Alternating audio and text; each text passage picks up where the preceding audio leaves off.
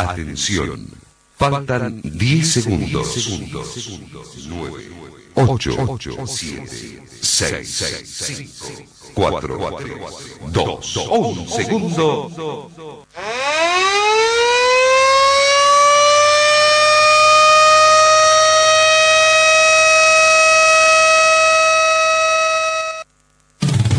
La radio te informa la hora 9, 18 minutos. Temperatura 19 grados. Humedad 59%.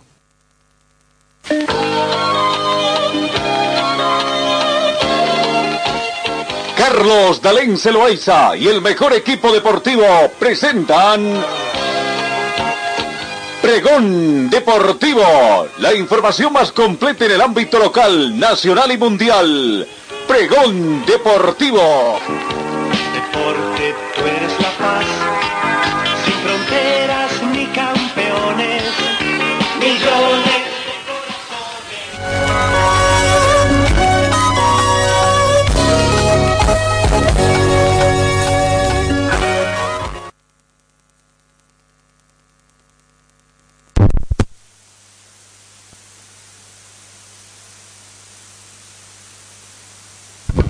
¿Cómo están amigos? ¿Qué tal? Tengan ustedes muy buenos días. Bienvenidos a esta edición correspondiente a martes 2 de febrero de 2021. ¿Cómo va avanzando el tiempo? ah? 19 grados centígrados reinante acá en el departamento de Cochabamba, en el centro de nuestra ciudad. Por otra parte, tenemos que indicarles que la temperatura mínima registrada el día de hoy fue de 13 grados centígrados se estima una máxima de 26 grados centígrados mayormente nublado en esta jornada. Probabilidad de lluvia eh, 20, 10 y 20%, tenemos una humedad relativa del 59%, se tiene vientos en Cochabamba, razón de 14 kilómetros hora con orientación oeste y noroeste. Sensación térmica 19 grados centígrados, presión barométrica 1025 hectopascales, muy buena visibilidad horizontal a razón de 10 kilómetros y el índice de rayos ultravioleta 3 considerado bajo, pero ah, puede ir apareciendo rastros de en el transcurso de las siguientes horas.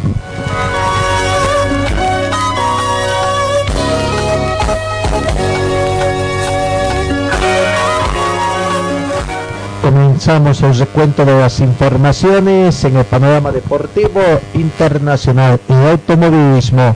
La escudería Mercedes estaría presentando su Boido denominado W12 el próximo 2 de marzo.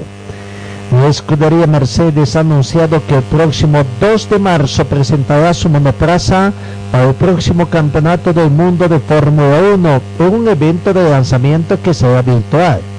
El equipo indiscutible dominador del Mundial de Constructores y ganador del Mundial de Pilotos con el británico Lewis Hamilton el pasado curso, el pasado año, ha desvelado que su coche se denominará Mercedes AMG F1 W12 E-Performance.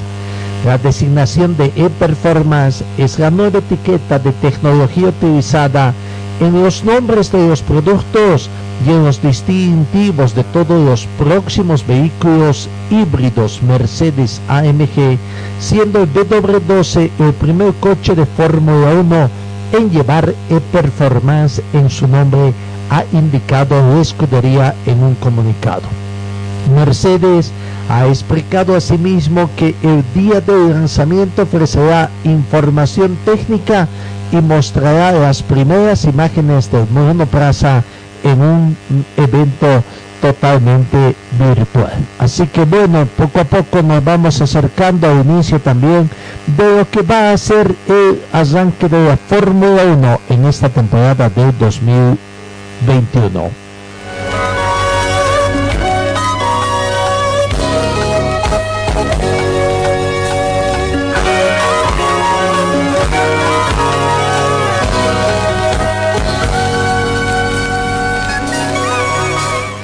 En vamos ingresando a lo que es el panorama nacional de la información.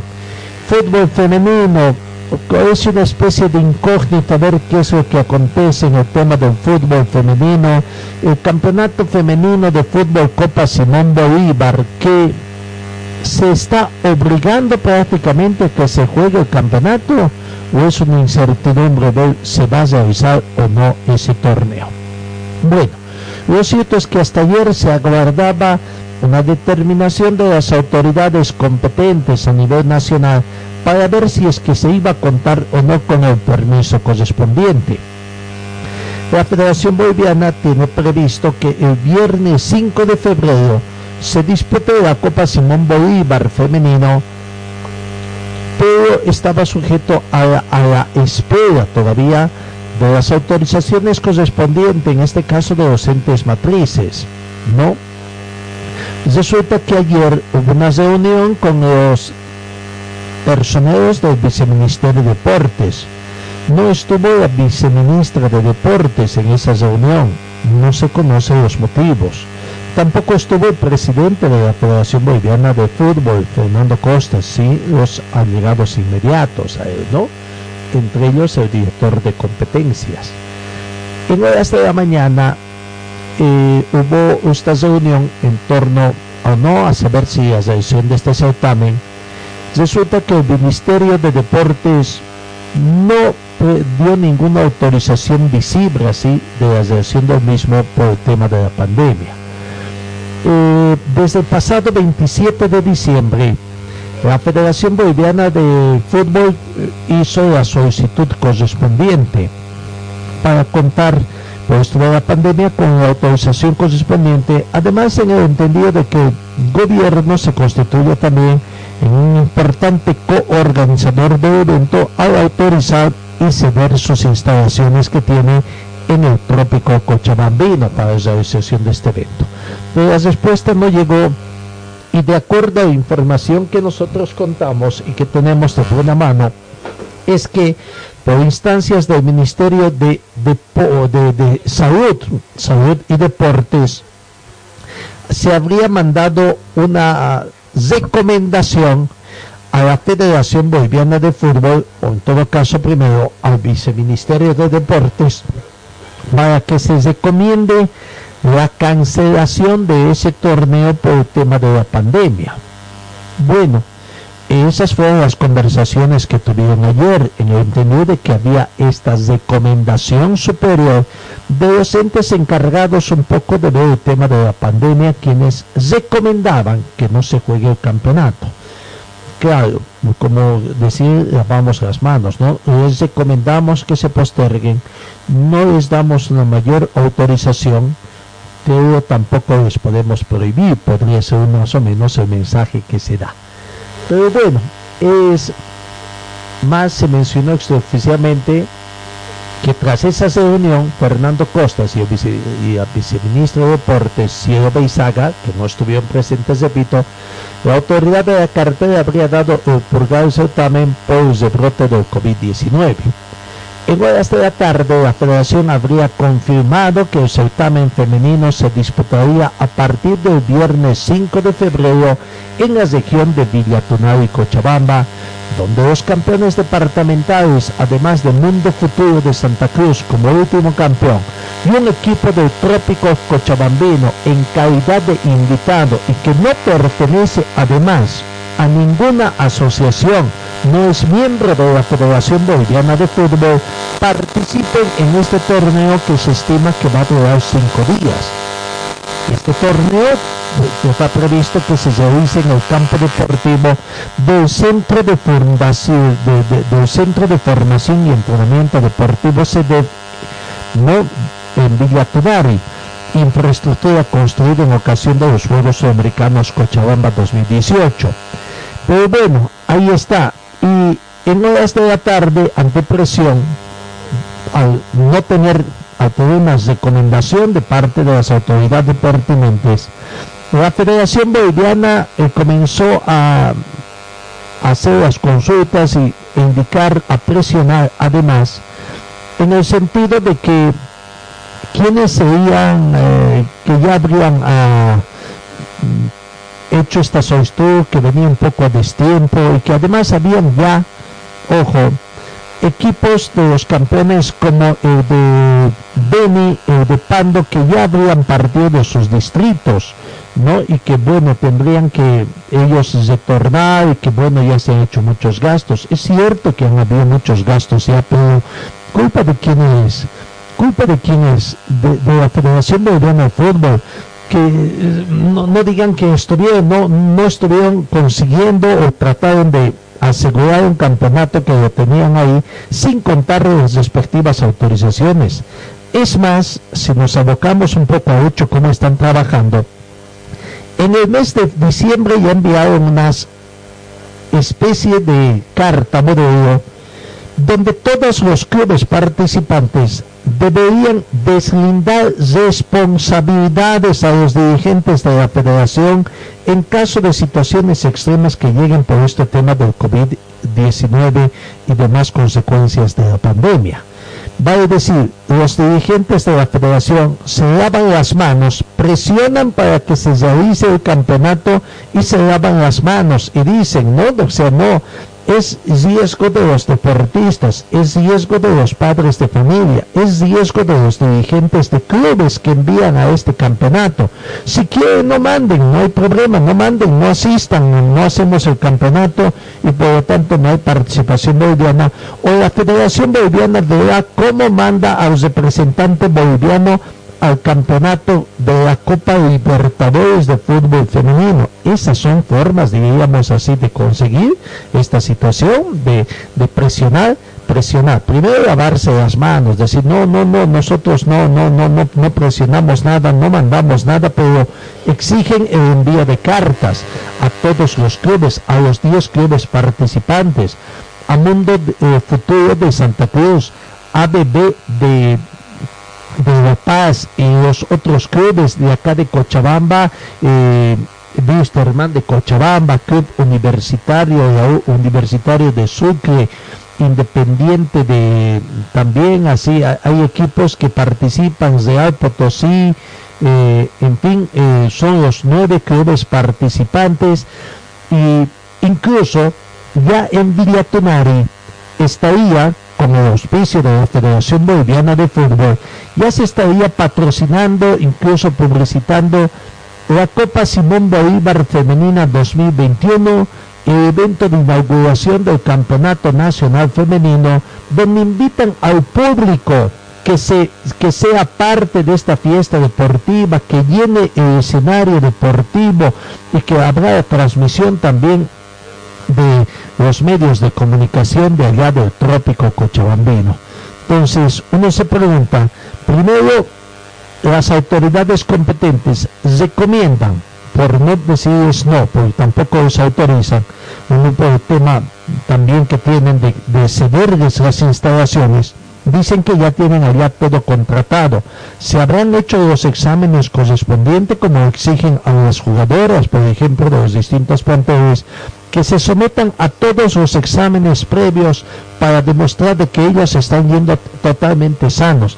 Para las personas que han contratado, que tienen que ver con transporte, tienen que ver con alimentación, tienen que ver con el tema de limpieza y otros temas de logística, allá en la instalación de UCEFET, se les estará realizando estas pruebas. ¿Quién realiza las pruebas? Porque la federación habría dicho de que no tiene plata todo esto corre por cuenta y riesgo de los clubes. La federación no apoya nada. En una primera instancia habrían manifestado sí que posteriormente podrían darles un monto económico sin especificar cuánto sería el monto, pero aducen de que no tiene plata la Federación Boliviana de Fútbol. Entonces uno se pregunta cómo quieren organizar todo este clase de evento poniendo en riesgo la salud de estas deportistas, llevando a un centro donde no se sabe, bien se sabe cómo es allá en el trópico cochabambino. Se va a autorizar el acceso del público. Es más, en algunos casos es las propias alcaldías que regalan entradas, compran entradas al organizador del evento, que en este caso es la Federación Muy Bien de Fútbol, y se parten entre sus mm, empleados, eh, quienes desempeñan funciones ahí y, permiten que ingrese el público y se va a jugar a estadio lleno. Pero se van a cumplir todas las medidas de seguridad, vaya uno a saber. Así está en este momento la situación. El equipo que oseña del mundo futuro, de ese equipo que va a defender su título, es el campeón vigente. Deportivo Trópico es el equipo invitado, no pertenece a ninguna asociación, se presenta. Trópico Claro, Deportivo Trópico es un representante del Trópico Cochabambino. Por este tema de los favores políticos se toma, siendo así que este equipo de Deportivo Trópico ni siquiera está afiliado a la Asociación de Fútbol de Cochabamba. Cualquiera de los dos, no vamos a entrar en polémica a cuál debe estar, pero por lo menos no está figurado. Entonces, uno se pregunta bajo qué premisa tiene. No me vengan con el tema de incentivar el deporte y esas otras ridiculeces que dicen. Primero vayamos en que los dirigentes al asumir sus funciones hablan de que van a respetar los reglamentos, los estatutos de este ente que es la Federación Boliviana de Fútbol y donde dice que pueden hacer equipos invitados. Si la misma ente matriz, la Commonwealth, les prohíbe que puedan jugar partidos incluso amistosos con entes que no están al interior de sus entes permitidos dentro de todo lo que es esa masa que conforma la Commonwealth, la FIFA y la Federación Boliviana conforma es ente matriz de eso, es ente afiliado a esos entes matrices. Entonces, así exigen una serie de situaciones a sus asociaciones departamentales, es la misma federación que incumple, y no es primer año, no es en la primera disciplina deportiva que ya sucede esto, que sería el fútbol femenino. Ha sucedido en el fútbol asociacionista, fútbol, sucede en el fútbol de salón y de una vez por todas. ¿Cuántos años que ya ya al trópico cochabambino y es el único sector, es el trópico cochabambino, el único que, que ocupa esta instancia de invitación. ¿Por qué no invitan a los lungas? ¿Por qué no invitan ahí a otros sectores en Santa Cruz, en, La Paz, en, Potosí, en Sucre? Entonces uno se pregunta qué es lo que pasa. Dicen de esta situación. Pero bueno, los equipos participantes en este caso serán ABB de La Paz, Independiente, Chayapata de Urruyo, Real Potosí de Potosí, Jorge Luis Hernández de Cochabamba, Deportivo Chuquisaca de Chuquisaca, Andalucía de Tarija, eh, Universidad de Santa Cruz, Real Hassen del Beni y el Deportivo Atlanta de Pando serían los 10 equipos participantes con esta eh, situación. Eh, el sorteo se estaría efectuando el próximo jueves, el sorteo correspondiente para hacer las confrontaciones, veíamos así, se van a dividir en tres grupos. 10 equipos en tres grupos. ¿Y cómo dividen? Uno de tres de tres, eh, tres y uno de cuatro, dos de tres y uno de cuatro. ¿Cómo, cómo dividen los grupos? También sería interesante saber ¿no? cómo van a dividir eh, estos grupos eh, que, que se van a dar acá. El equipo de Wisterman está conformado de la siguiente forma. Son 20 futbolistas que han estado entrenando. Tenemos la nómina del equipo cochabambino Jorge Wisterman, Kimberly López, Camila Mariscal, Leonela Cruz, Valentina Velázquez, Jeanne Ortiz, Noelia Villasol, Karen Arevalo, Lisbeth Sandoval, Luana San Miguel, Jocelyn Basualdo, Zenata Azien, María Fernanda Zeich, Brady Flores, Natalie Sanabria, Cindy López, Flor Zocha, Pamela Badivian, Ingrid Silles, Sonia Peña y Wendy Barcas. Es la nómina de 20 deportistas que estarán eh, eh, eh, entrenando con el equipo de Jorge Winterman, ¿no? Kimberly Vanessa López Subieta nació en el año 2000, tiene 21 años, ¿no? O más o menos esa es la edad que se tiene. Bueno, uno queda pendiente con esta especie de incertidumbre. ¿Qué va a pasar con este campeonato? La federación va a, acertar, va a seguir presionando. Es un certamen que está siendo coordinado entre la Federación Boliviana de Fútbol y el Viceministerio de Deportes. Pero reiteramos, ayer el Viceministerio de Deportes ha sugerido a instancias superiores que el campeonato se postergue y se lleve a cabo en otra oportunidad. Pero ahora, lo que hay que ver es, ¿se va a seguir adelante? ¿Van a seguir presionando los dirigentes sin mayores objetivos? ¿O simplemente quizás con el objetivo de cumplir con un calendario completo la Federación Boliviana va a seguir proponiendo a los clubes que manden, que ellos no no son responsables de nada, que tienen que firmar la carta de deslindar responsabilidades en este torneo también que se puede venir eh, a partir de este fin de semana. Vemos, aguardaremos a ver qué va a pasar con el fútbol cochabambino, o este fútbol, eh, eh, liga femenina, también que está en su conformación pero bueno, en este caso recordemos, las autoridades también de la Liga Femenina están superditadas a las actividades, han sido apadrinadas, impuestas prácticamente por el Comité Ejecutivo de la Federación Boliviana de Fútbol y muy difícilmente podrán ir en contra de estos intereses que tendría la Federación Boliviana. ¿Y cuál sería su interés? Es el, pregunto, ¿no? Eh, ¿Cuál sería el interés que tendría eh, eh, en todo caso? Vemos en todo caso esta situación que se presenta acá eh, eh, eh, en nuestro país con el fútbol femenino de la Copa Simón Bolívar.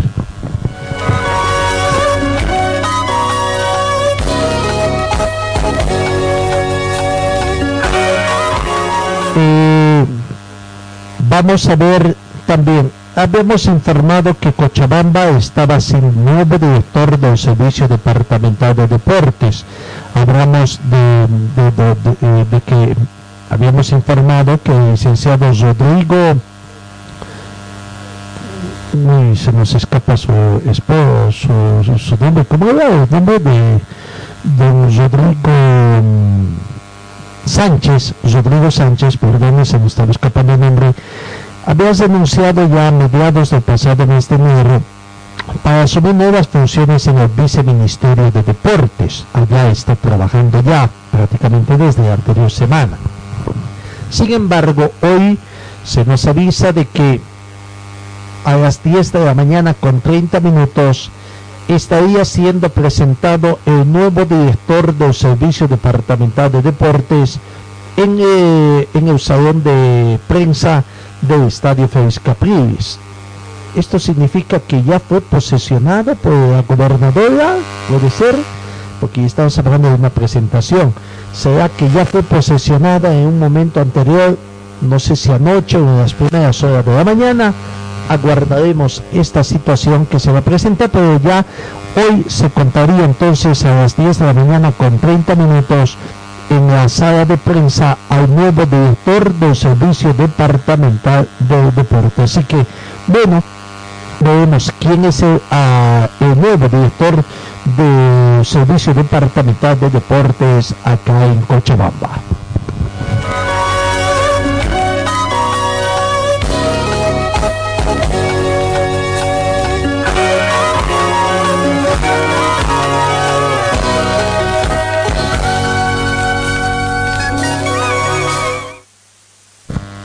En el tema del fútbol seguimos, el tema del, del vaivén, eh, el tema de la incertidumbre, de cuándo comienza.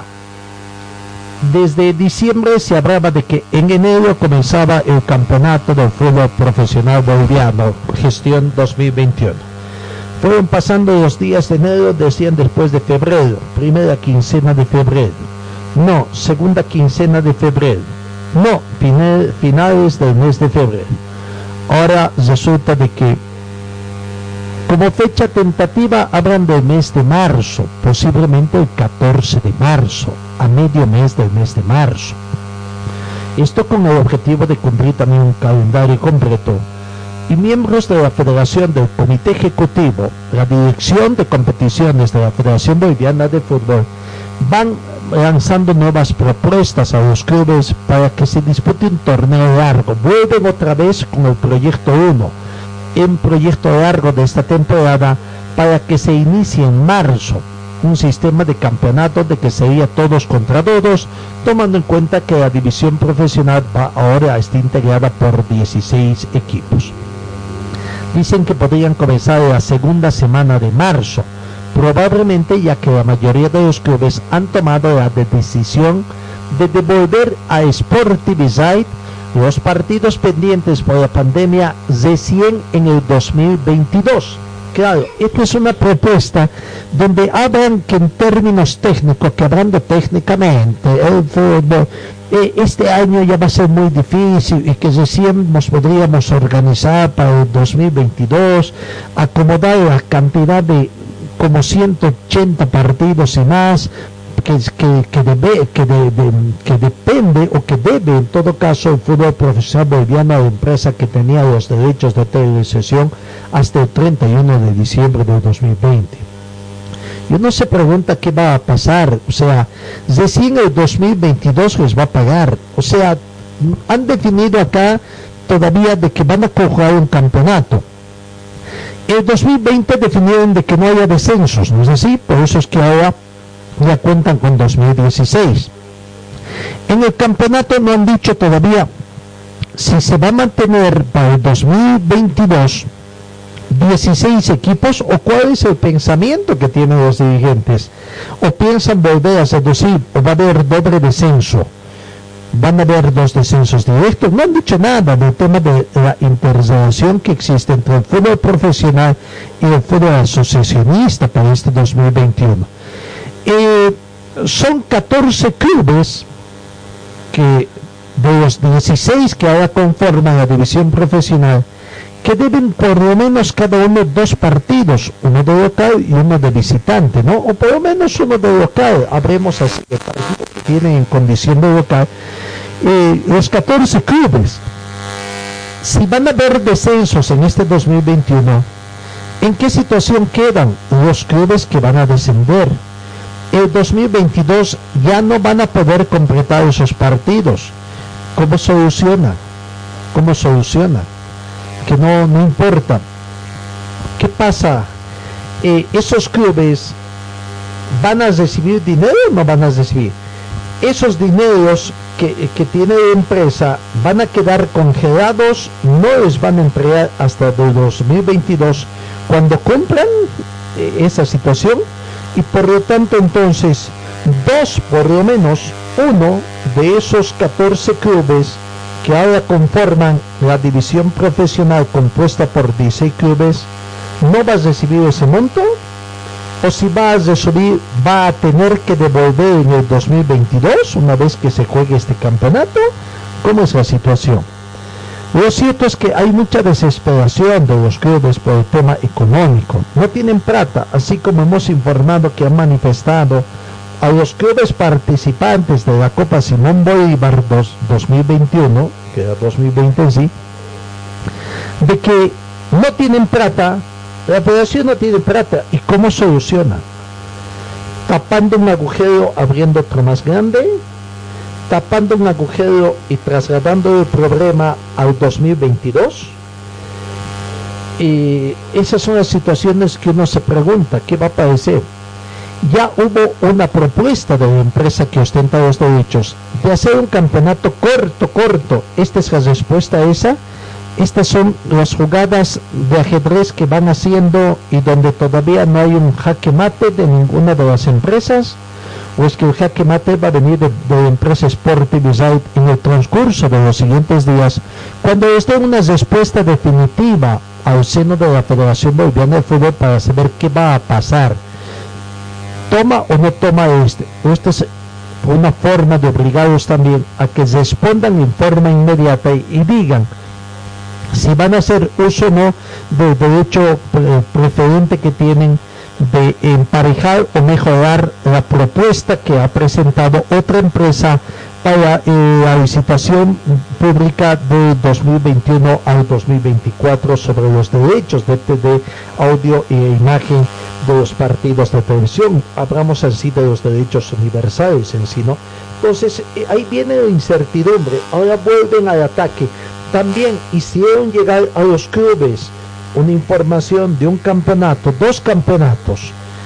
Primero el todos contra todos y después de uno por eh, series, ¿no? Y donde ambos campeonatos dividan los, los torneos, los premios de la gestión 2021 en forma igualitaria.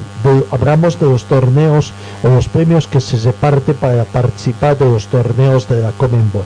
Entonces ahora aparentemente hay sobre, eh, sobre pretexto de que por factores técnicos, hablando técnicamente, no se podría disputar, más que un torneo largo en esta temporada para que comience en marzo y termine en noviembre, diciembre, un sistema de campeonato de todos, contra todos, con la participación de los 16 equipos de la división profesional. Comenzarían la apertura 2021 la segunda semana de marzo, probablemente ya que la mayoría de los clubes han tomado la decisión de devolver a Sport los partidos pendientes por la pandemia en el 2022 eso que ha manifestado el presidente de la Federación Boliviana, Fernando Costas, quien dijo que esa decisión ya fue informada a José Quiroga, ejecutivo de la empresa transmisora, pero todavía no se conoce una respuesta de esta empresa.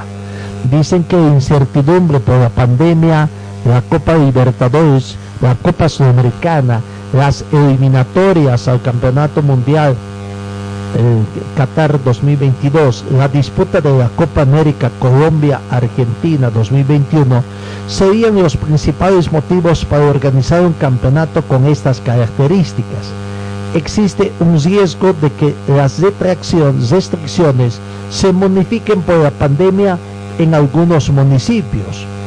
El 19 de diciembre es el último día del torneo según esta planificación lo que permitiría que los tiempos adecuados a los clubes para que disputen las copas y la selección boliviana tenga también varios compromisos y pueda cumplir también sus partidos por las eliminatorias.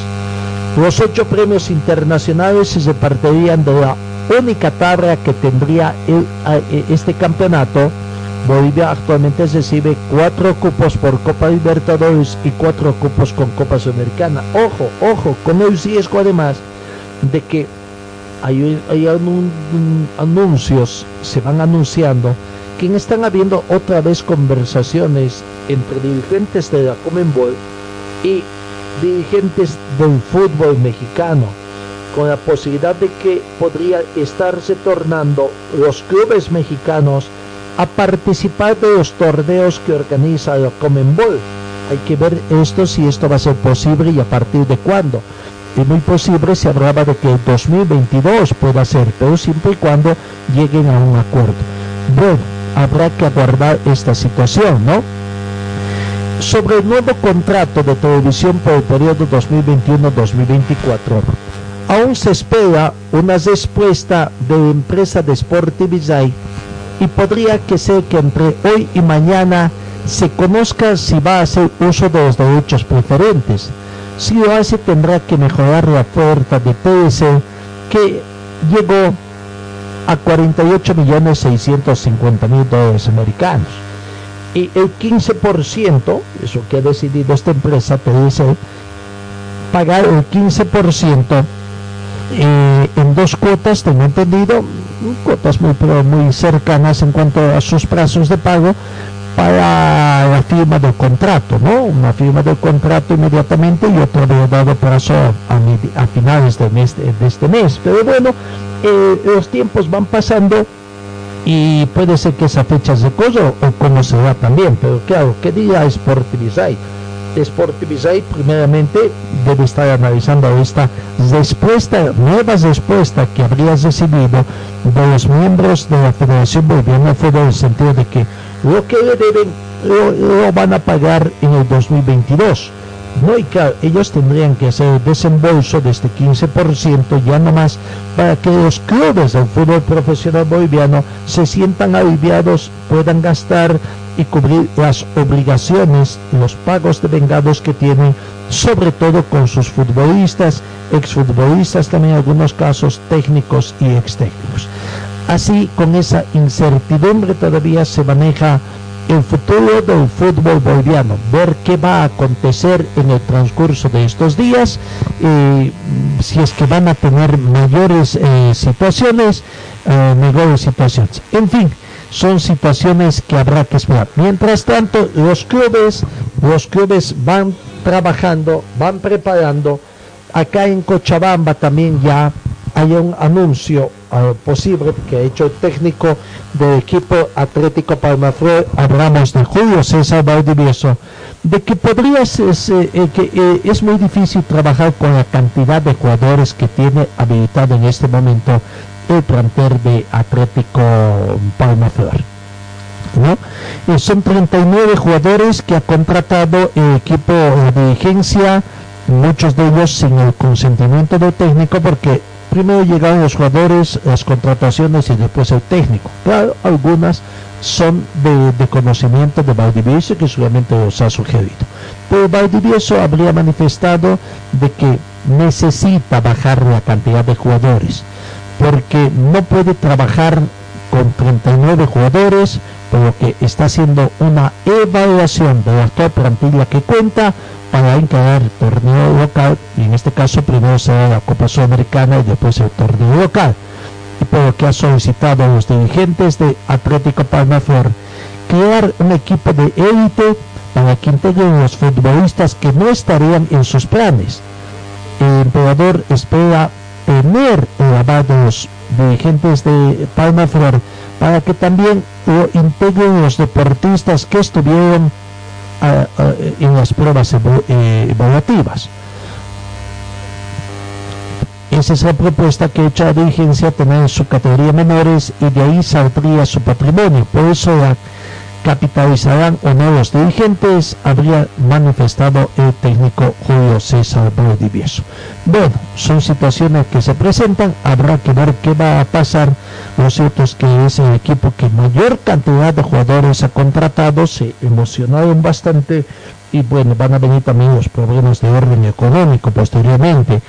Si el campeonato comenzaría la segunda semana de marzo, ya no importa primera, segunda, tercera, cuarta semana de marzo, y han comenzado a trabajar a mediados de enero. Estamos hablando que hasta que comience el campeonato han transcurrido 45 días, 45 y 60 días, por lo que prácticamente mínimamente ya los jugadores estarían con la necesidad de cobrar de 45 días de trabajo, ¿no? Porque los días de pretemporada también cobran, no, no es que eso es gratis, también ya comenzaron a desempeñar funciones y ahí está la situación. Así que vemos esta situación, se sigue alargando la fecha de inicio de campeonato. Mostraban una un interesante muestras de interés de comenzar el campeonato en forma inmediata, ¿no? Terminando el campeonato el 31 de diciembre, decían, el 17 de enero, segunda quincena de enero, comenzamos el campeonato, ya nomás, sin pensar además primero el tema de la pretemporada que tenían que hacer, cuánto tiempo de descanso les iban a dar a sus jugadores, pero ya, ya tienen una fecha más o menos como definida, ¿no? El mismo director de deportes, de la Federación Boliviana, señor Adrián Monks, es el que más enfático en decir, no, tenemos que comenzar 17, es la fecha ideal para tener más o menos fechas holgadas, porque se nos viene la Copa Sudamericana, la Copa Libertadores, las eliminatorias, la Copa América, la misma cantadita que ahora van diciendo sobre indicando además de que son detalles técnicos, el fútbol técnico que tiene que verse, planificarse y todo, pamprinas, pamprinas. Lo cierto es que el tema económico nos está ahogando a los dirigentes del fútbol profesional boliviano y veremos cómo salen de esta situación finalmente. Ahora están en manos de la empresa Sportivizite por el momento para decir mejoran o no mejoran, igualan o mejoran la última propuesta de la empresa puede ser pero queda pendiente el tema de los partidos que deben a esta empresa para el contrato que ya terminó el 31 de diciembre de 2020. Entonces, habrá que ver cuál será la respuesta dentro de este juego de ajedrez que viene realizando la empresa de televisión y la Federación Boliviana. Por el momento, va aparentemente hay tablas, pero esto no puede terminar en tablas porque si terminaría en tabla significaría que alguien está cediendo los dineros que pudo haber percibido en su oportunidad o una empresa que va a perder dineros que tendría que pagar o será que van a tomar tablas y dirían pues cuenta nueva no debemos plata, no debemos partidos y tampoco nos deben los, los dineritos y todo queda bozón y cuenta negra.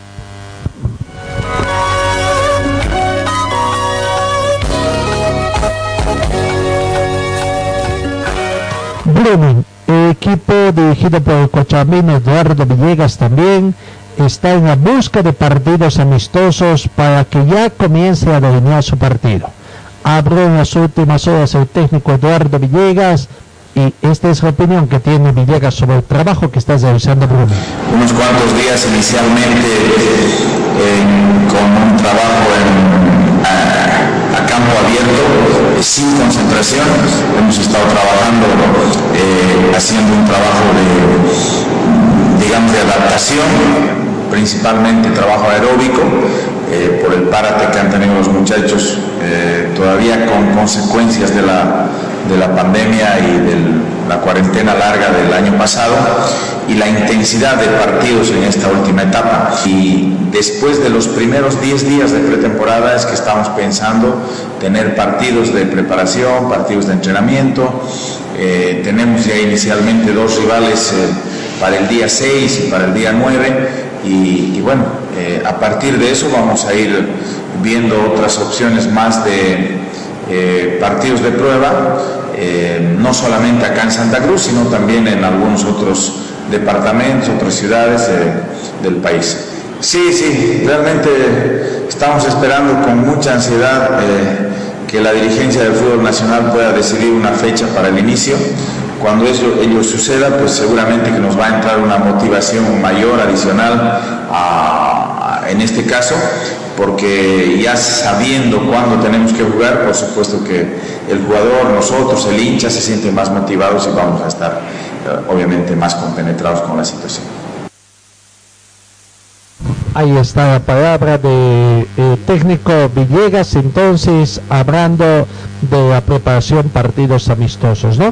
Y hablando de partidos amistosos, eh, eh, decía que hablando de partidos amistosos, mañana hay un partido amistoso y todavía no se sabe dónde se va a jugar, por lo menos, ¿no? mañana el partido a las 10 de la mañana, aunque se estaría anunciando que sería en el Estadio Municipal de Tiquipaya, que permitiría mm, ver a Tiquipaya este partido amistoso. No se ha hecho conocer también mayores detalles sobre si el partido va a ser a puerta cerrada o no, a ver cuál es la situación. Hoy, para comenzar, el equipo de Atlético Palma Flor está entrenando en la calle de Villa Esperanza 9 de la mañana comenzado su trabajo, 9, 9.30 ha comenzado su trabajo y, hoy eh, es la situación que se tiene, ¿no? Así que bueno, eh, vemos entonces esta situación que se presenta, eh, partido amistoso el día de mañana y que tendrá que darse algunas otra situación también. Ayer escuchamos la palabra de Alain Jardín, eh, un jugador joven también, que goleador que quiere consagrarse en el equipo. Y bueno, veremos en todo caso la situación que se va a presentar eh, eh, en la ciudad de, el entrenamiento que tendrán los de Palma y mañana el partido amistoso, ver ese partido amistoso que se estaría dando en todo caso. Bueno, eh, así se está dando la situación por el momento. Eh, veremos en todo caso cuál va a ser la situación que eh, se presenta para el plantel de Rodrigo, o, para, el plantel de Atlético Palmaflor y esta posibilidad de reducir cómo, con cuántos jugadores, a cuántos jugadores podría reducirse la plantilla de plantel de, del equipo de Quillacollo.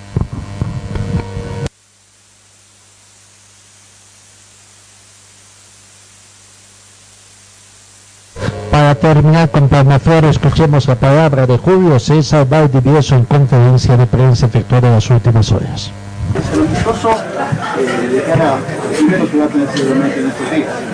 Sí, buenos días. Eh, evidentemente hay un partido de miércoles con Bolívar. un partido de preparación, un partido para que nosotros los técnicos podamos ir sacando conclusiones. En todo caso es un partido que lo vamos a tomar con la seriedad del caso como siempre.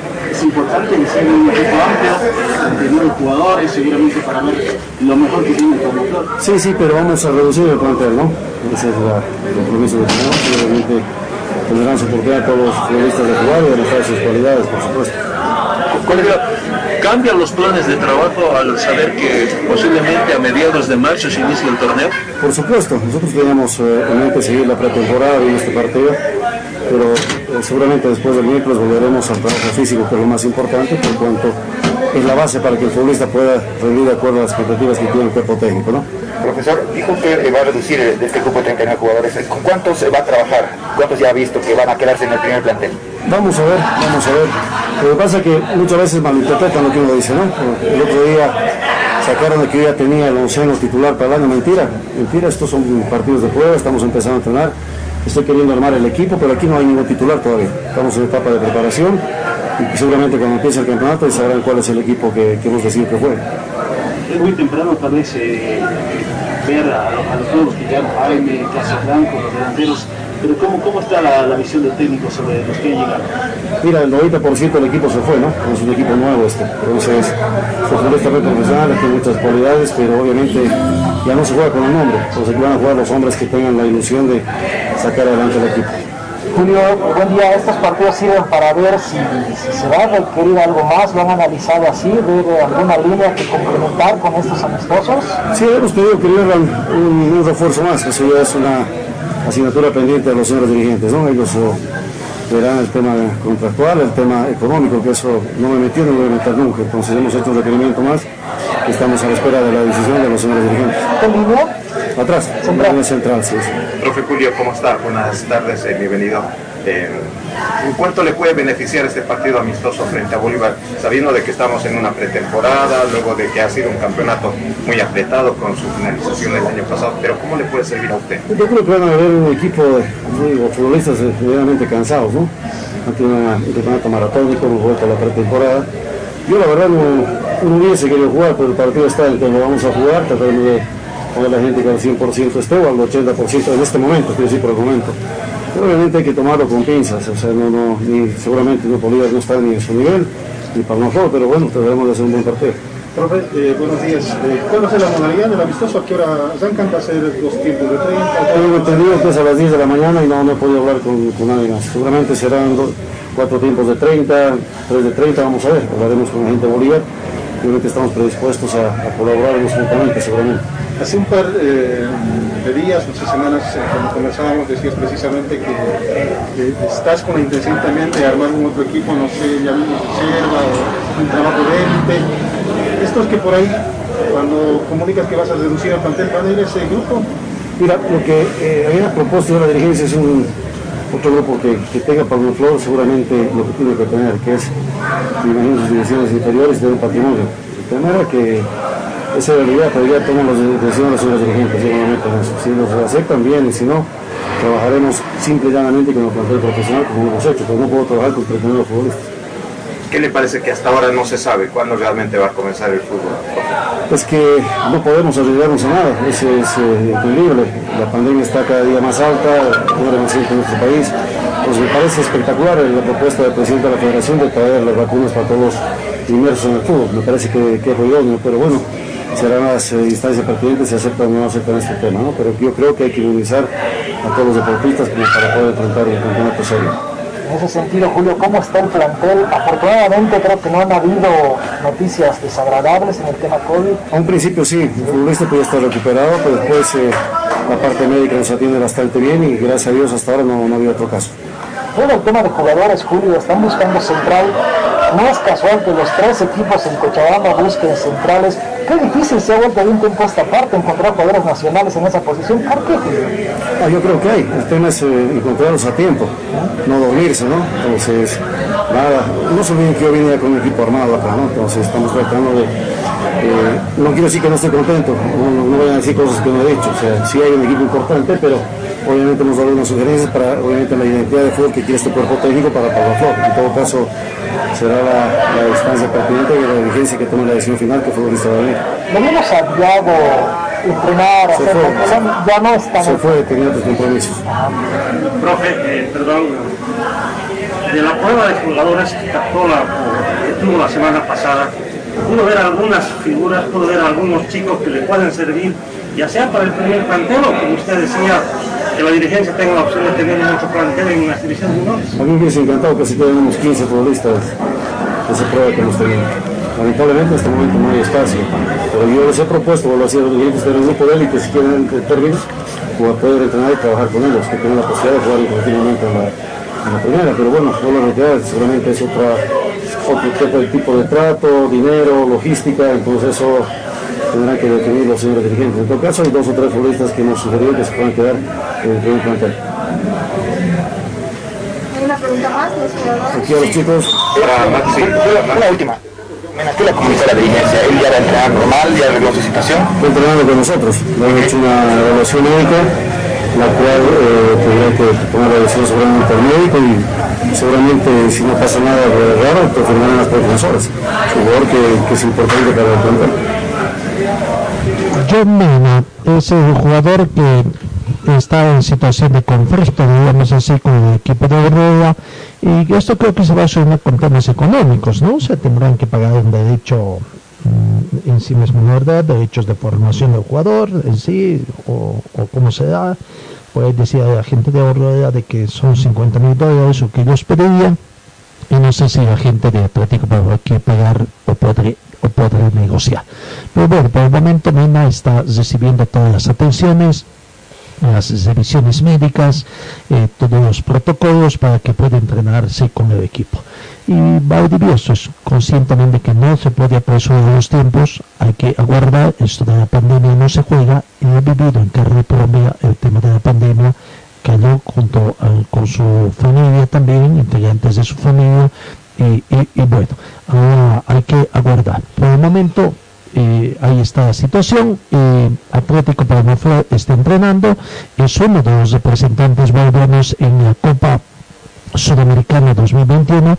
Eh, el sorteo se va a efectuar eh, este viernes 5 y ahí se conocerá prácticamente quién va a ser el rival, no solamente el Atlético Palmaflor, de Bisterman, de Guavirá y de Nacional Potosí, que son los equipos bolivianos que han clasificado. ¿no?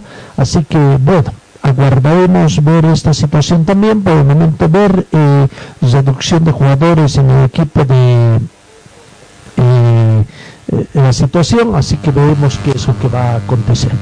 Eh, por ahí también se dice que con la decisión de pasar al 2022 el tema de los partidos pendientes por disputarse y que corresponde explotar a la empresa Sportivizite, los clubes de la división profesional podrían contar con 7 millones de dólares de entrada porque la empresa televisiva que se adjudicaría los derechos para la temporada 2021-2024 debe realizar un adelanto del 15% de los 48 millones 650 mil. Bueno, de pero hay que tomar en cuenta también hay una situación que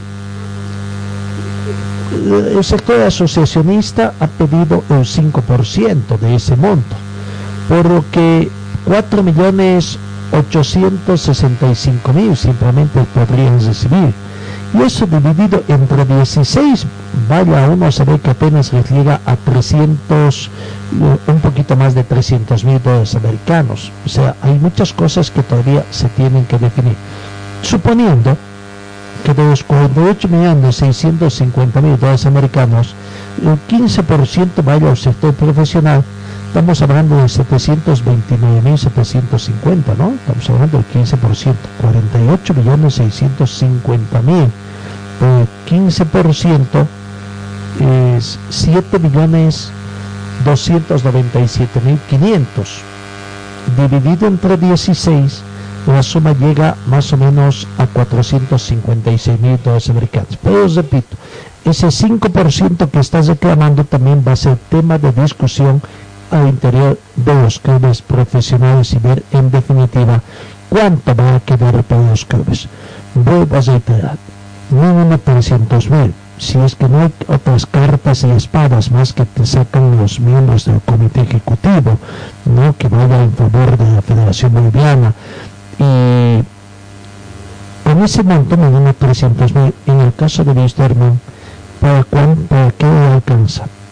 En el caso del Atlético puede ser también hasta dónde alcanza. Y en el caso del categoría también.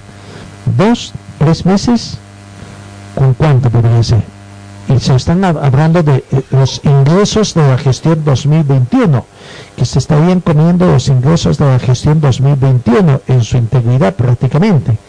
Y todavía arrastrando una deuda que tuvieran por los partidos no disputados en la gestión 2020 y, y, qué va a pasar? El campeonato recién va a comenzar, o sea, un campeonato todos contra todos, por eso quieren no erogar muchos gastos, muchas salidas, porque también van a tener ingresos de la Federación Boliviana de Fútbol por la participación que tiene la selección boliviana, también por la participación que van a tener en la Copa América cuánto va a llegar para los clubes también su monto será suficiente para abastecer realmente es creo que algunos dirigentes por ahí están haciéndose el araquiri prácticamente en términos económicos si hablamos de esos términos económicos ¿no?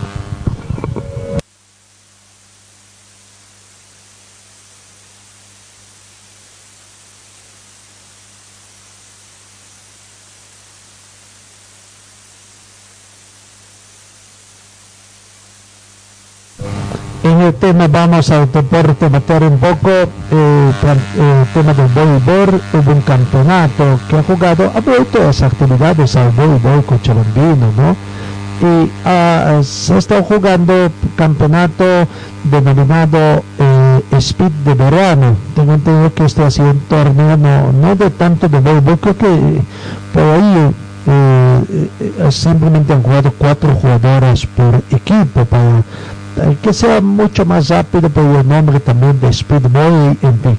No, a ver, vamos. Albert Einstein se habría considerado campeona del torneo de Speedboy. Aquí está la palabra de Paola Espinosa.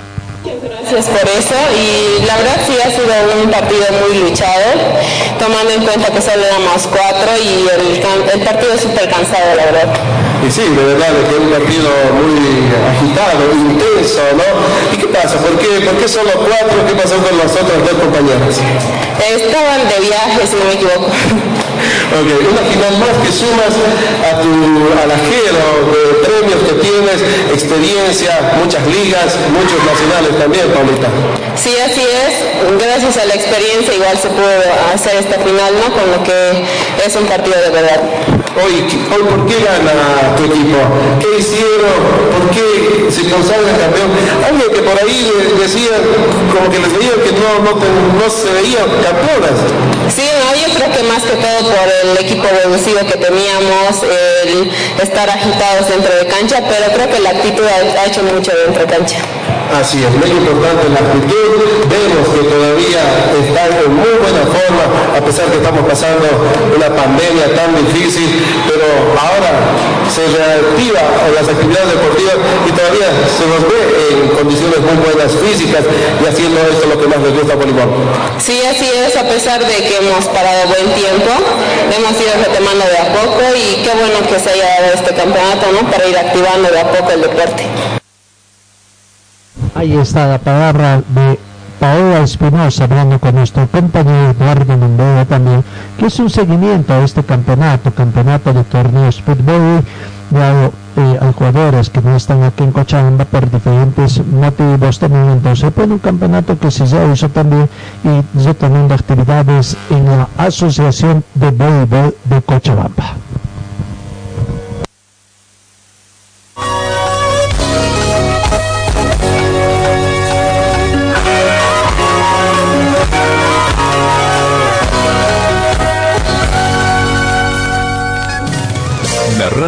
Te informa la hora 10, 17 minutos.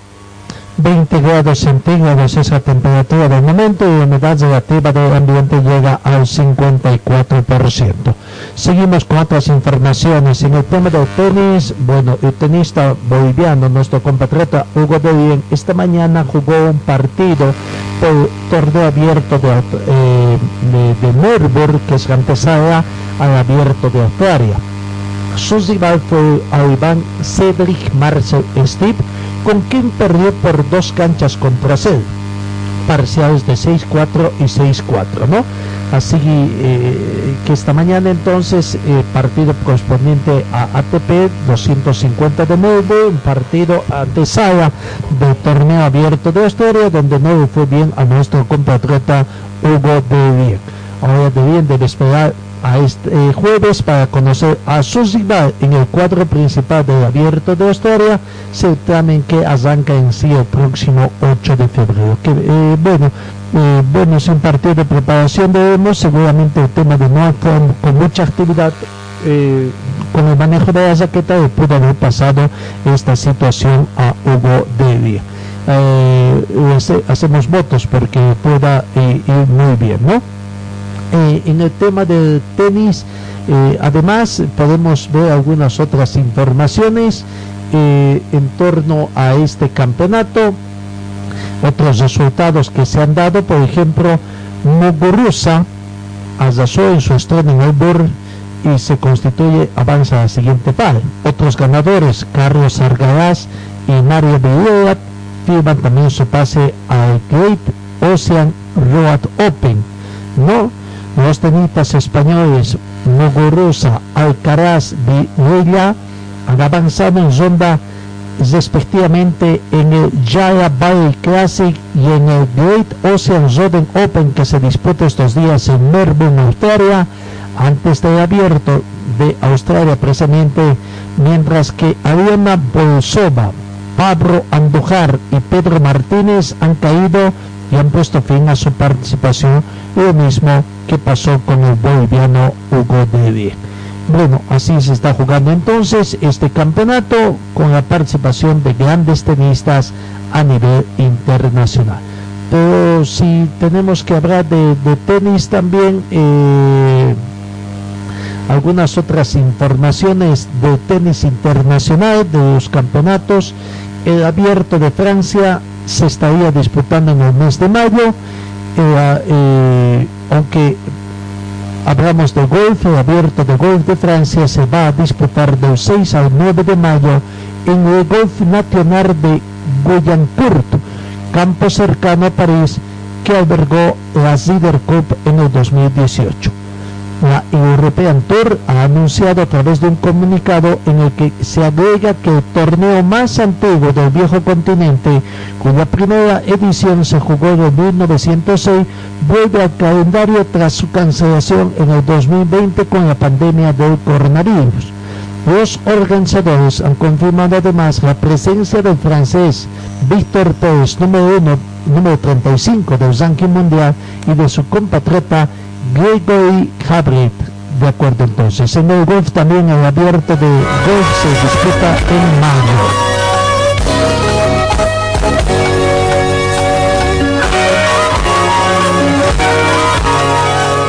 En el tema de fútbol también, en el panorama internacional, se suspendió un partido entre Denver y Detroit por posibles casos de coronavirus apenas 15 minutos antes del horario previsto para el comienzo del cotejo de la fase regular, la organización informó eventuales casos positivos.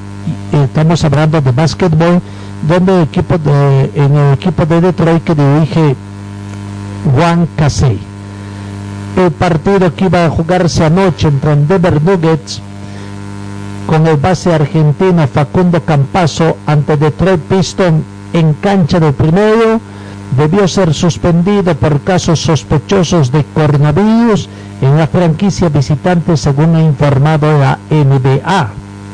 Apenas 15 minutos antes del horario previsto por el comienzo del cotejo por la fase regular, la organización informó de eventuales casos positivos en el equipo de Detroit que dirige Dane Casey en principio, los Pistons no llegaban a los ocho jugadores exigidos por planilla para poder participar del juego, razón por la cual fue postergado sin fecha, informó oficialmente la NBA.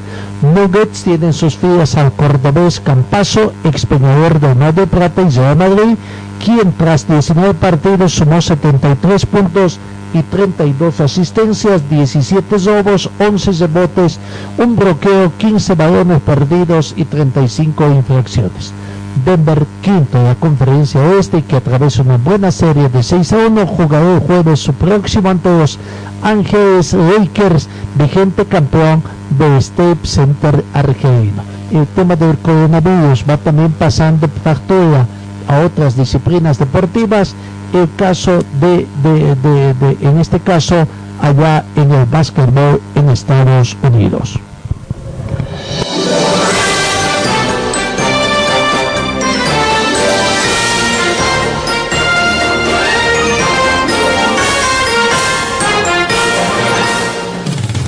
La radio te informa la hora 10, 23 minutos. En el país San Germán siguen por ahí todavía soñando en que Neymar, Mbappé y Messi puedan formar parte de ese equipo. El diario de Parisien ha asegurado en las últimas ediciones que en caso de que el argentino Messi llegue a la capital francesa la próxima temporada, Kylian Mbappé o Neymar tendrían que salir del equipo. La portada del diario El Mundo de hace, de hace tres días ha provocado que los números que sitúan a Leo Messi en el país Saint Germain la próxima temporada se acentúen.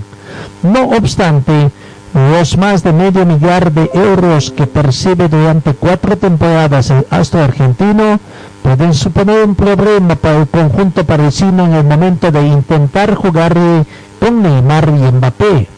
De acuerdo con información de Parisien, solo cabe una posibilidad en la que podríamos ver las tres estrellas juntas en la capital francesa, y esa posibilidad es aquella en la que Leo Messi aceptaría bajarse el sueldo, ya que Paris Saint-Germain no tiene dinero suficiente como para mantener tres sueldos desorbitados, más si cabe tras una crisis que ha provocado pérdidas en el actual campeonato de la Liga 1 que asciende a 240 millones de euros.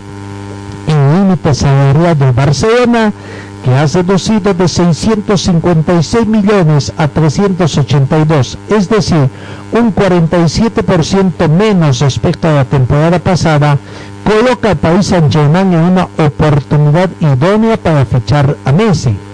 Hace varias semanas, Messi afirmó que un jugador de tal calibre está siempre en los planes del país Saint Germain y Neymar ya aseguró que jugaría la próxima temporada con su amigo. El principal escollo es el salario del jugador que obligaría al país Saint Germain a tener que vender en verano a una de sus estrellas. Por eso es que se hace inviable de que Mbappé, Messi y Neymar puedan jugar juntos.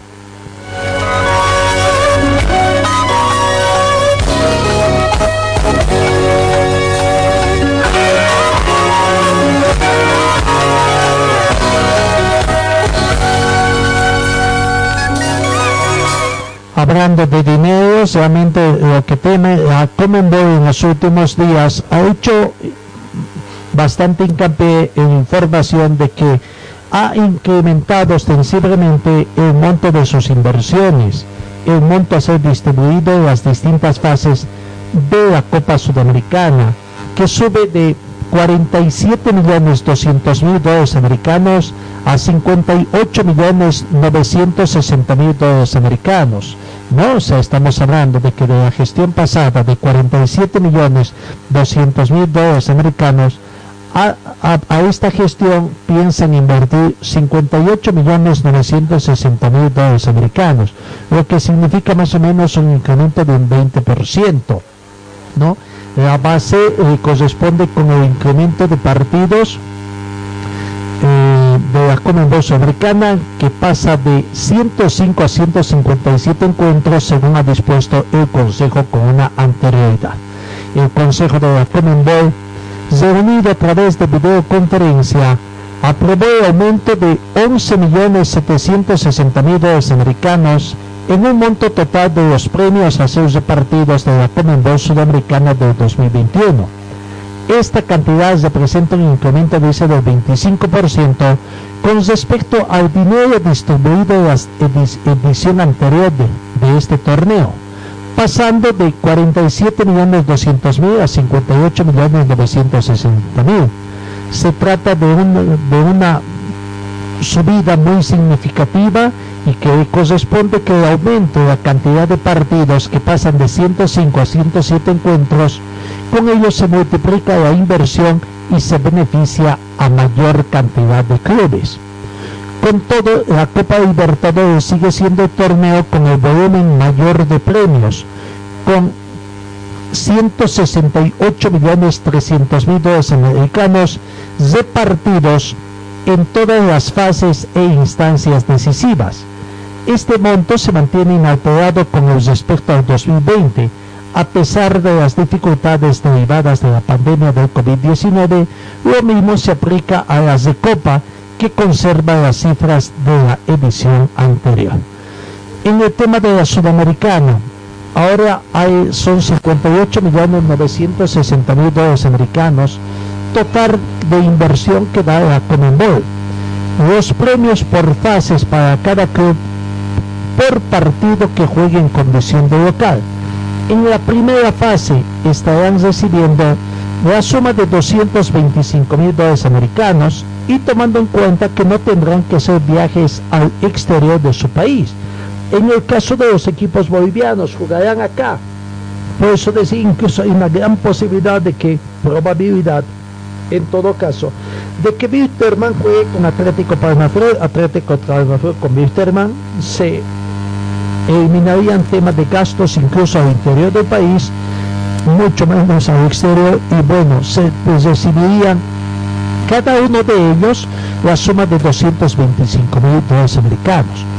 Por pasar a la fase de grupos, los equipos recibirían otro 300 mil dólares americanos. Si hay clubes eliminados, se quedan en el segundo lugar de su grupo, porque después de la fase de eliminados, fase de grupos estarían recibiendo 120 mil dólares americanos.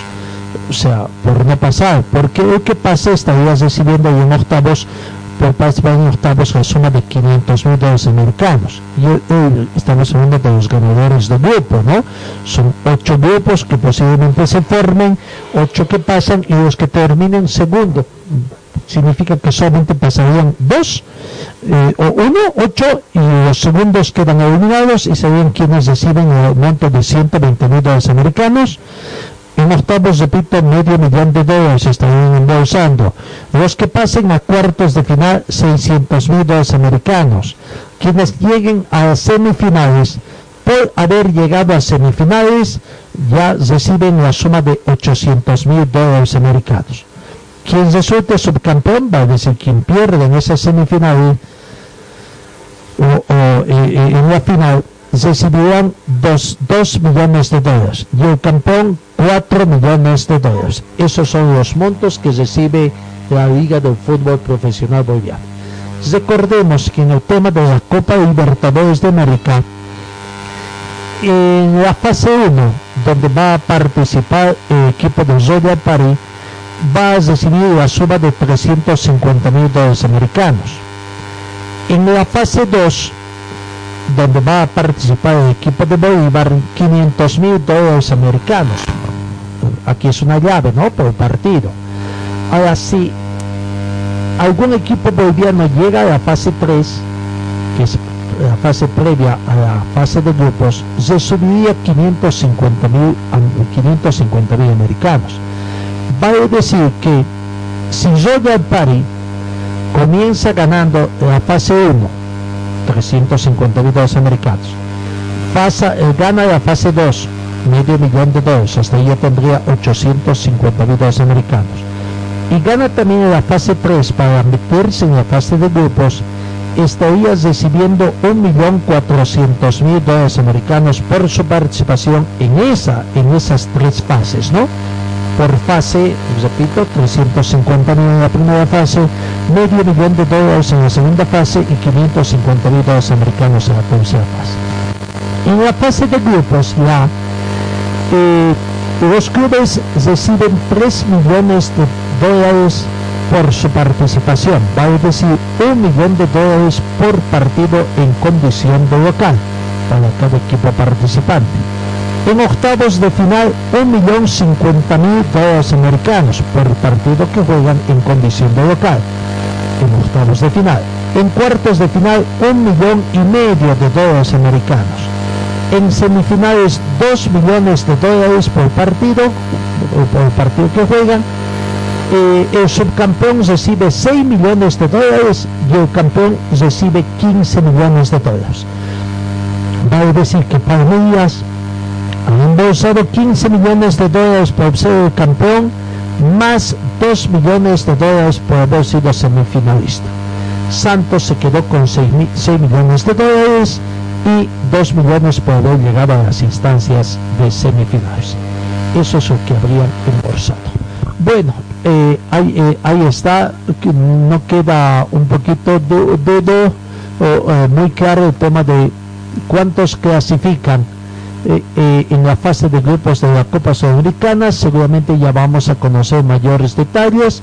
Lo cierto es que el Consejo de la Comenbol aprobó también los reglamentos que regirán a las dos competiciones de clubes del continente y entre los aspectos más sobresalientes figura la obligación de los clubes de incluir en su lista de buena fe al menos a 18 jugadores, tres arqueros, un técnico con, con licencia Pro que es el tema que saltó en el equipo de Bolívar, un entrenador asistente, un médico, un oficial de seguridad y un jefe de prensa.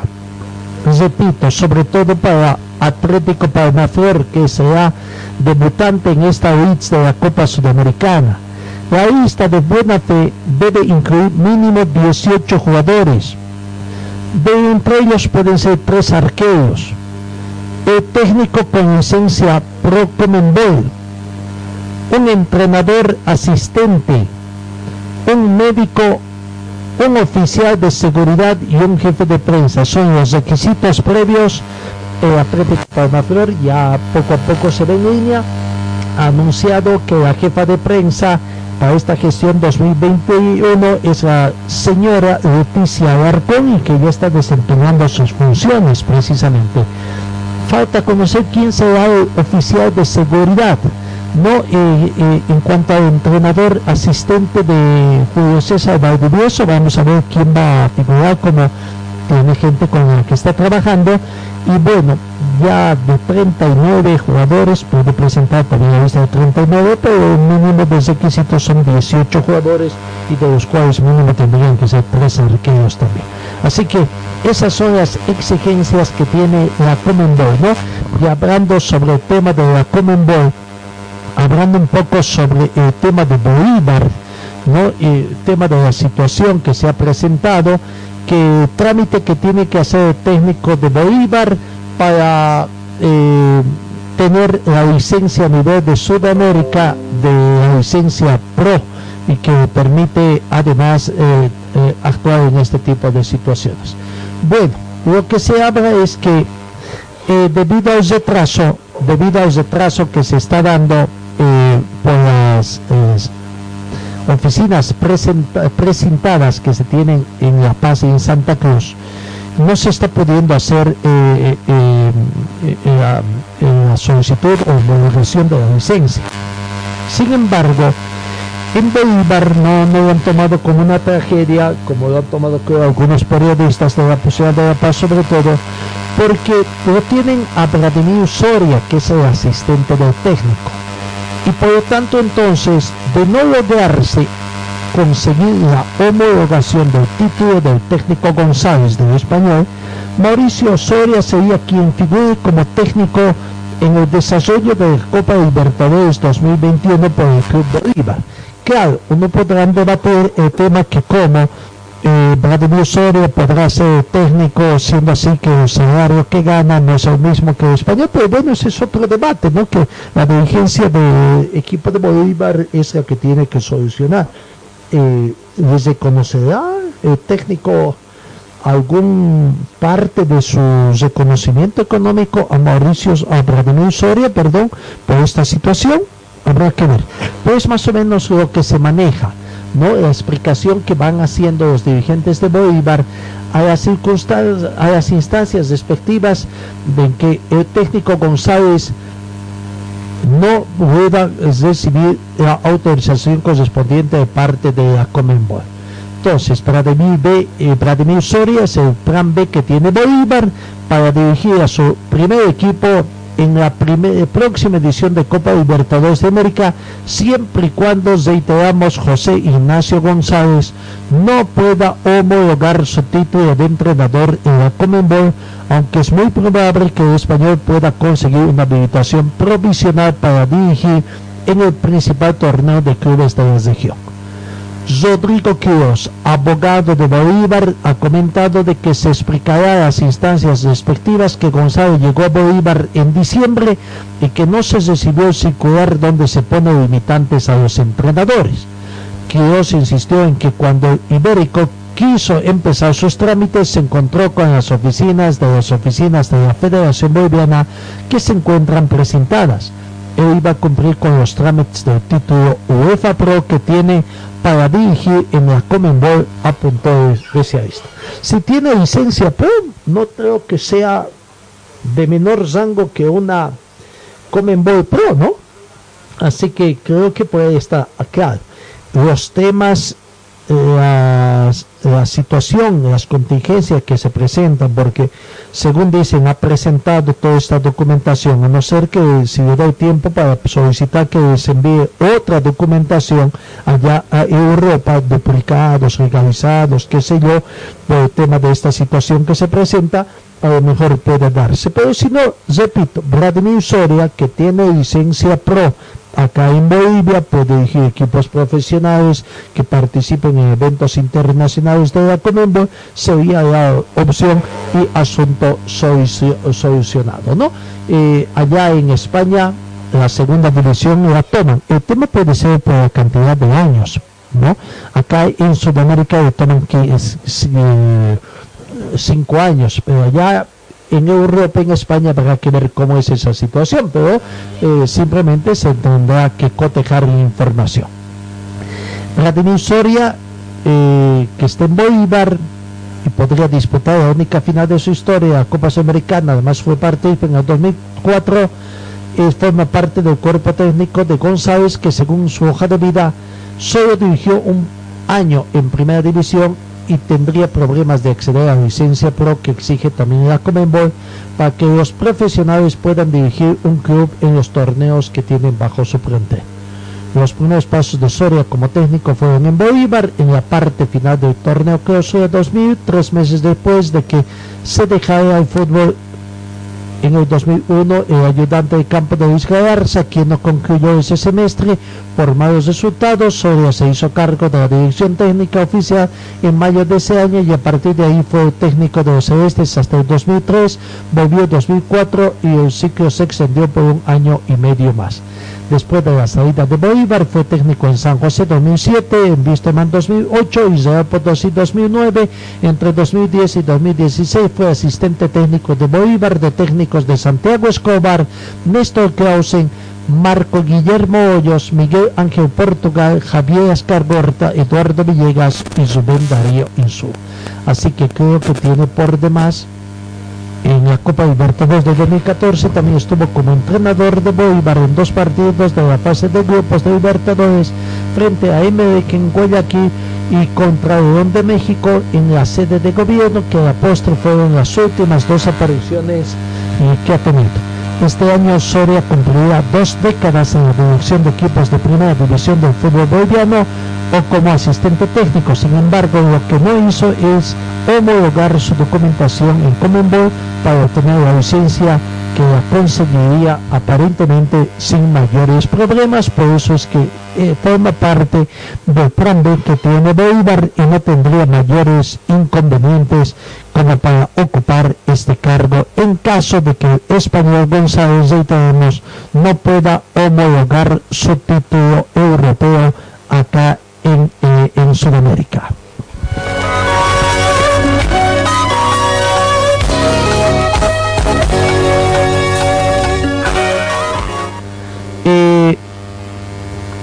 La FIFA y la Organización Mundial de la Salud también tendrán ten- intensa actividad contra el COVID en el Mundial de Clubes que ayer prácticamente avanzó. Teóricamente ayer avanzó. Ya vamos a estar hablando de ese tema. ¿Por qué teóricamente ayer eh, comenzó? Eh, dicen que la FIFA y la Organización Mundial de Salud, la OMC, se ha unido para promover la necesidad de un acceso justo a las vacunas y a los tratamientos y las pruebas diagnósticas contra el COVID-19 y para animar y mantener las medidas para prevenir la propagación del coronavirus y preservar la salud.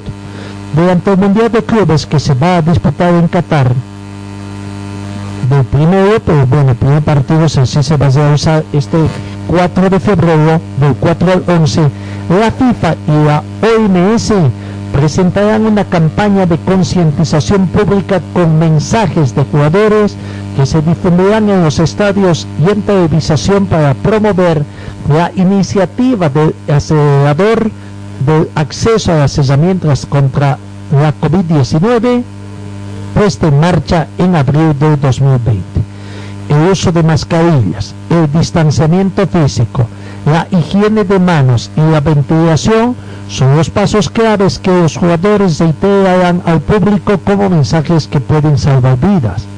La FIFA y la Organización Mundial de la Salud han firmado en el 2019 un acuerdo durante cuatro años para promover estilos de vida saludables y el que seguirán además suscritos otros años durante la actual crisis sanitaria. Gianni Infantino, presidente de la FIFA, ha destacado que todos tenemos que desempeñar nuestra función en una batalla contra el coronavirus durante una videoconferencia prevista al inicio del certamen. El director general de la OMS, Tedros Ghebreyesus, agradeció a la FIFA y a los jugadores su labor para ayudar a concientizar y subrayó que la equidad es la base del fútbol y que todos los demás deportes y también debe ser la salud. Las reglas del desafío del planeta que, o que plantea la COVID-19 son sencillas. Todas las personas en riesgo de infectarse por coronavirus en todos los países deben tener un acceso equi- equitativo a las vacunas, los tratamientos y las pruebas diagnósticas que salvan vidas. Sin embargo, nuestro objetivo es garantizar el acceso equitativo y el perfeccionamiento continuo de estas herramientas, añadió el responsable de la Organización Mundial de la Salud y pidió a todas las personas seguir los consejos de los profesionales médicos. Nos parece muy bien este tema, esta campaña que se va a dar en este mundial de la Copa eh, Mundial de Clubes.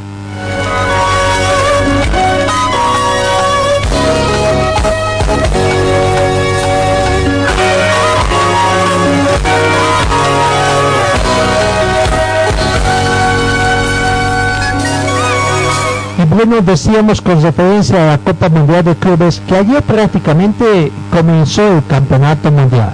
Decimos prácticamente porque para ayer estaba previsto el primer partido, desarrollo del primer partido entre Al Bujaí, el representante de Qatar en representación de Al del eh, continente de Asia, y Auckland City, eh, equipo de Nueva Zelanda que representa a Oceanía. Ustedes recordarán, hace algún tiempo atrás les informamos en el pasado mes de diciembre que Auckland City declinó su participación por el tema del COVID, los casos que se han presentado y las prohibiciones que habían y difícilmente de poder superar para poder participar de este campeonato. Bueno, ayer debió haberse jugado. Como no se jugó debido a la renuncia de Auckland City, el marcador da por el tema de este es derrota por ausencia, retirado como una especie de walkover de tres tantos contra cero. O sea que el equipo de Qatar al Bujaí, SC, eh, se asigna por tres tantos contra cero y es el primero que pasa a la siguiente ronda.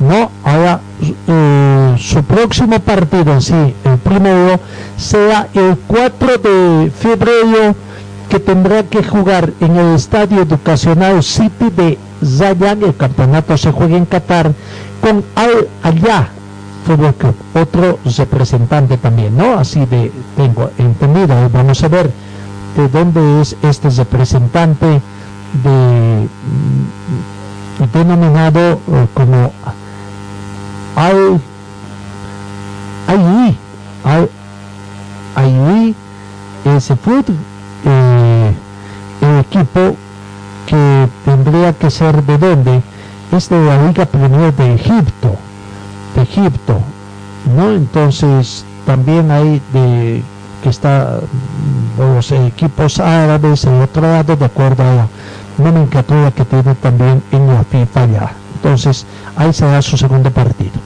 Otro partido en la segunda zona es el Tigres de México que se enfrentará a, al plantel de Ulsan, ¿cómo se pronuncia este? Ulsan Hyundai. Hyundai. Sí, Hyundai Fútbol Club, eh, que eh, se enfrenta al equipo de, mexicano de Tigres, ¿no? Ocean, uh, Ocean Hyundai Fútbol Club. Eh, es un equipo profesional eh, situado en Ulsan, juega en la Liga 1, máxima categoría. ¿De dónde es este equipo? Vamos a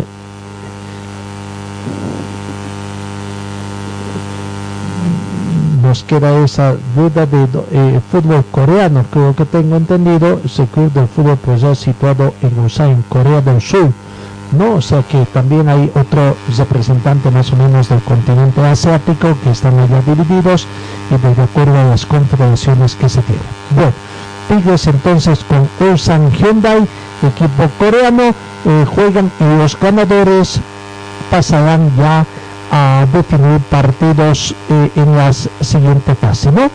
En el tema de, con, de nuestro representante de la Commonwealth, Palmeiras, tiene que aguardar a su rival precisamente eh, que saldrá de, de estos partidos, el ganador de, uno de estos partidos que tendrá que jugarse allá. Eh, así que bueno, el campeonato prácticamente comienza, es decir, el día de mañana, el 4, es decir, estamos a 2, el 4, con estos dos partidos que os he mencionado y veremos cómo va primero al conjunto mexicano que va en representación también de, de, esta parte de la CONCACAF, de esta parte del continente eh, eh, sudamericano.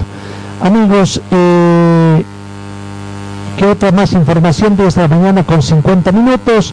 En el panorama internacional tenemos que descartar que Fiorentino Pérez, dirigente del Real Madrid, el presidente del Real Madrid, Florentino Pérez, ha dado positivo por COVID-19 según se ha informado hoy martes el club, que ha añadido que su dirigente, actualmente con 73 años, no presenta ningún síntoma.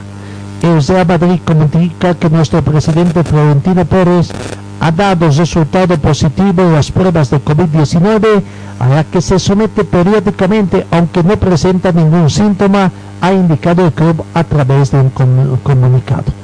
También el entrenador del primer equipo francés, Zinedine Zidane, dio positivo el pasado 22 de enero, por lo que ya no ha dirigido la plantilla en los partidos disputados desde entonces, aunque se anuncia también de que ya retorna a la dirección del primer plantel de Madrid después de haber superado también esta penosa situación de estar con el tema del COVID-19. Ahora sí, 10 de la mañana, 51 minutos. Si es que no tenemos ninguna otra información de último momento, eh, en el tema de Bolívar dicen que ya tiene más o menos en el sector de Caracoto, calle 8 de Caracoto, en un valle con bastante vegetación apartado del bullicio de la urbe paseña y a 20 minutos de la calle 8 de Caracoto está situado el terreno donde se piensa edificar el centro de entrenamiento y alto rendimiento de Bolívar, la Casa Celeste como eh, puede ser denominado. Así que eh, en Ananta, en el sector de Ananta entonces sería la casa celeste donde se estaría edificando el Club Bolívar.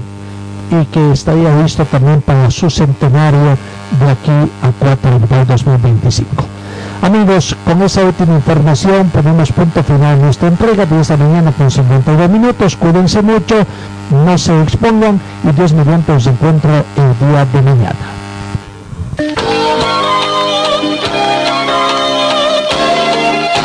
Fue el equipo deportivo de Carlos Dalén Celoaiza que presentó Pregón Deportivo. Gracias al gentil oficio de nuestras casas comerciales. Ustedes fueron muy gentiles y hasta el próximo programa.